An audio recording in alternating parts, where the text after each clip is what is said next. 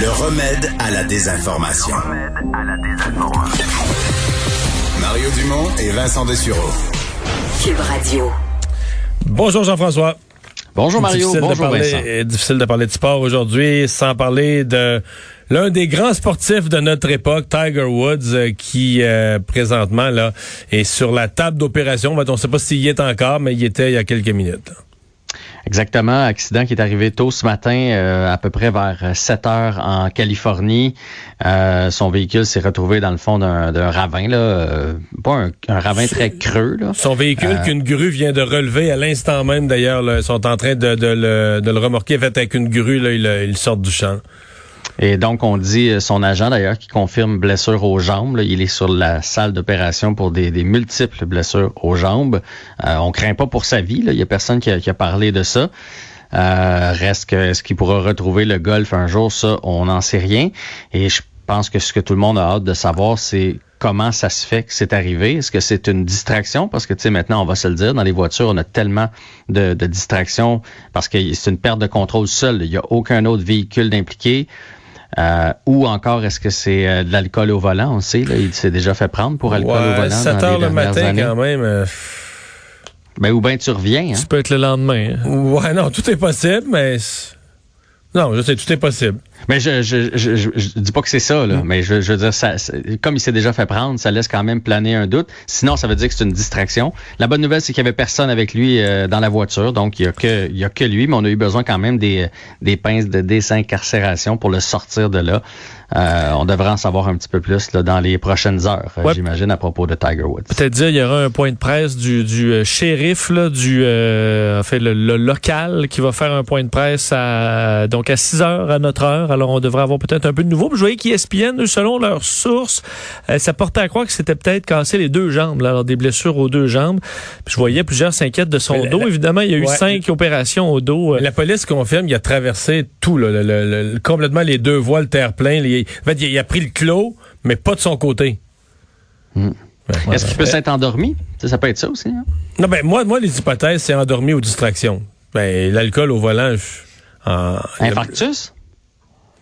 Je C'est- lance ça comme ça. là. C'est pas exclu, mais ouais, c'est pas exclu Un malaise. malaise, mais euh, c'est quand même un gars en super santé. Remarque rien d'impossible. Il y a quand même les antidouleurs, tu disais les plein de choses. Il y a eu une petite opération au dos, si je me trompe pas, dès le mois de décembre dernier. euh, Il y a eu énormément de douleurs dans sa vie et il a pris, on le sait, là, une des, une des arrestations des policiers qui était bizarre un peu. Là, il était ses antidouleurs tellement qu'il avait l'air drogué.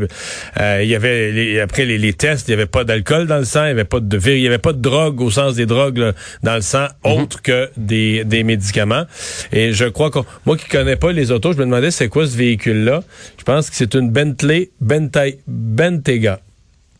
Je la connaissais pas. Ah, Bon, c'est ce que c'est- c'est ce qu'ils sont en train de relever avec la grue. C'est ça? ça, on aurait de lever avec la grue. Ouais, parce qu'on le voit, on voyait pas tellement le modèle là, quand il était dans le foin et tout ça, mais là, euh, ça me paraît être ça. Donc, euh, voiture euh, de, de luxe. Effectivement, pour la distraction, plus les véhicules sont luxueux, plus l'écran est grand, et plus il y a de plus il y a de bébelles dans, dans l'ordinateur de bord. C'est peut-être ça aussi. On le saura peut-être éventuellement. Canadien joue ce soir. Canadien joue ce soir et c'est un match euh, hyper important. Euh, Puis là, je parle pas du classement, je parle pas de ça. Je, parle vraiment pour l'ambiance. quelque chose. euh, D'ailleurs, aujourd'hui, les joueurs ont dit on doit retrouver du plaisir à jouer. On doit pas focuser sur le négatif, mais sur le positif. Puis, c'est ça qu'on veut voir. là. Le match contre Ottawa, les deux points, oui, là. Mais c'est surtout, il faut retrouver la façon de jouer qu'on jouait avant.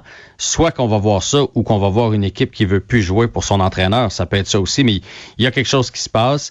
Euh, dans les décisions aujourd'hui, donc, Lekonen est resté dans les estrades, donc ne jouera pas encore une fois ce soir. Kulak est de retour et probablement qu'on va voir Thomas Chabot du côté des sénateurs, euh, ce, brillant défenseur québécois qui n'était pas là en plus lors du, du dernier match, qui va être de retour.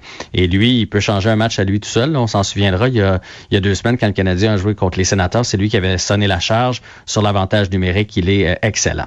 Ce que je retiens, euh, tu sais, on en avait parlé ensemble, euh, messieurs. On avait dit, euh, je vous avais dit que depuis que Julien est revenu à Montréal, après les, les matchs contre Vancouver, les matchs à haut pointage, même au Centre Bell, il avait dit là, c'est fini. Là, là, le, là le, les, les, hauts pointages, euh, on, va, on va faire attention à notre défensive, on veut couper les chances de marquer. Et souvenez-vous aussi que même Price avait dit, oui, je suis bien heureux, mais là, j'ai hâte qu'on accorde moins de chances de marquer. Vous vous souvenez de tout ça? Oui, oui. Et c'est depuis ce temps-là que la chaîne a un peu débarqué là, du côté du Canadien. Euh, et euh, j'entendais Jonathan Drouin en entrevue qui disait on a arrêté d'être les agresseurs. Là, je, je, il disait pas de même, là, mais c'est ça que ça voulait dire. On a arrêté d'être les agresseurs. Avant, on mettait de la pression, on imposait le tempo, et maintenant, on s'adapte à l'autre. qu'on se replie. Là. De la minute qu'on n'a pas la rondelle, on recule, on se replie. Oui. Fait que l'adversaire, il prend la rondelle, puis il s'en vient. T'espères oui, que tu vas l'arrêter. Ça, ça, ça fait un temps. Puis on dirait aussi que c'est peut-être pas dans l'ADN de certains joueurs. Drouin en est un. Euh, Byron, euh, Toffoli, sais, c'est Kotkaniemi, il, est jeune. Euh, Suzuki, c'est des gars qui aiment mieux aller vers l'attaque. Ça, c'est sûr et certain. Et ça fonctionnait bien quand on était comme un rouleau compresseur. Les quatre lignes avaient le même échec avant. La défensive adverse finissait par être essoufflée. On commençait le match, oh, on marquait pas, on marquait pas. Puis là, à un moment donné, là, le, le rouleau compresseur partait. Ce que je retiens, euh, Brady Kachuk, a dit euh, lors du, du, dernier match, nous, là, quand le match est serré en troisième, là, bon, vous allez me dire, ils n'ont rien à perdre. Nous autres, c'est all-in. Puis en prolongation, c'est all-in, on va aller chercher le point. Alors que du côté du Canadien, ce qu'on a compris, c'est que les autres, ils jouent pour pas perdre. Puis c'est ça qui s'est passé dans les cinq dernières minutes. Je suis pas sûr que le Canadien, le 3 contre 3, ça l'a même été expliqué. ah mais ça c'est épouvantable. Ça fait trois ans que c'est ça fait trois ans que c'est comme ça. On sait pas jouer un 3 contre 3. C'est rendu que ça me tombe ses nerfs. À 3 contre 3 là, d'être assis devant ma TV puis de dire pourquoi je la ferme pas, puis je vais pas me coucher? Non parce que dans le fond on la ferme pas parce qu'on espère qu'il n'y ait pas de but, que le gardien les arrête toutes puis qu'il y a des il y a des tirs de barrage. Mais on sait qu'à 3 contre 3 le Canadien gagnera pas. C'est écœurant, ouais, c'est ça devient là désagréable. Là. Puis ça, avec cinq entraîneurs derrière le banc, là, je peux pas croire qu'on n'a pas une stratégie. Je peux pas croire que lors du dernier match, euh, la deuxième ligne qui a embarqué, là, sont juste trois. Il y avait Dano et Charrot sur le jeu. Dano, qui est un des plus mauvais de la saison. Ben plus mauvais, puis c'est pas un gars offensif, puis Dano se cherche. Tu, tu peux pas mettre des gars qui ont pas de but de même depuis le début de l'année, puis penser que c'est eux autres qui vont te donner la victoire, alors que tu as des gars talentueux sur le banc. Mais bon, lâchons le coaching. J'ai sorti des statistiques depuis Vancouver. Puis depuis Vancouver, il y a plusieurs décisions qui se sont prises. Vancouver, là, ça, c'est la fin de la séquence où ça gagnait puis ça comptait des buts. Ça donnait des ailes. C'est la fin des ailes. C'est la fin des ailes de poulet. C'est la fin des ailes. oui. Bon, c'est là qu'on a séparé. Tout de suite après, là, euh, Petrie et Weber sont plus ensemble sur l'avantage numérique parce que même si on gagnait l'avantage numérique, elle allait pas bien, mais il allait quand même moins mal que présentement. Depuis ce temps-là, on est 2-4-1. On a accordé 21 buts et on en a compté seulement 13. J'allais chercher des statistiques de Carey Price depuis le début de l'année. Je, je savais qu'il était pas bien hot, mais je pensais pas qu'il était aussi mauvais. Il est vraiment dans les pires de la ligue. Ce que j'ai sélectionné comme statistique, c'est six matchs et plus. Tous les gardiens qui ont six matchs et plus. Pour la moyenne, il est 31e dans la ligue avec 2,87. Et pour le pourcentage d'efficacité, il est 37e avec 893 de pourcentage d'efficacité. Tu on riait, on riait du gardien de Edmonton. Là. On disait qu'il donnait, il, était prêt d'arrêter une POC. Là. Ben, il est meilleur que Price. Il est à 901 d'efficacité. Price est à 893. Et pour vous donner un comparatif, Jake Allen, qui a la même équipe en avant de lui, est septième à 2,14 et quatrième à 932. Fait que là, il est temps qu'il se replace. Puis là, j'ai dit, bon, peut-être que le Canadien donne beaucoup de, de lancers. Ça, je vais aller voir. Le Canadien est la 22e équipe qui donne le, moins de lancers. Là. Donc, il y en a juste 9 qui en donnent moins que nous autres. Fait que c'est excellent. Là. Fait que c'est pas là que ça se joue. Il faut vraiment qu'il commence à arrêter les rondelles. Sinon, dans les joueurs qui vont mal, selon vous, le seul joueur du Canadien qui est dans les moins présentement? Le seul joueur du Canadien qui est dans les moins. Euh, c'est? Non, c'est chez Weber. Ah ouais. Chez Weber, ouais. Chez Weber, notre, capitaine, le gars qu'on dit qui est, qui est solide puis que ça passe pas sur son bord, ben il est à moins 4 présentement. Et les deux joueurs, ça c'est un problème, les deux joueurs avec le moins de lancers pour les joueurs réguliers, là, évidemment, là, je compte pas euh, Armia, mettons, qui a manqué des parties.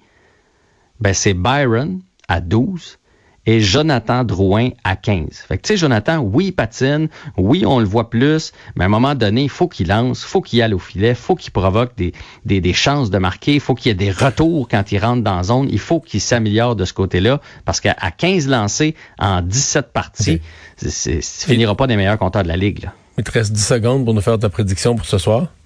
Le Canadien va aller chercher ça ce soir 3 à 1. Hey, On le souhaite. parle-moi de quelqu'un qui se connaît. ben moi, c'est ma prédiction, là, c'est qu'ils vont gagner contre euh, Ottawa, mais que ça va être pas mal plus difficile contre Winnipeg les deux prochaines. Salut! Je pense ça aussi. Salut.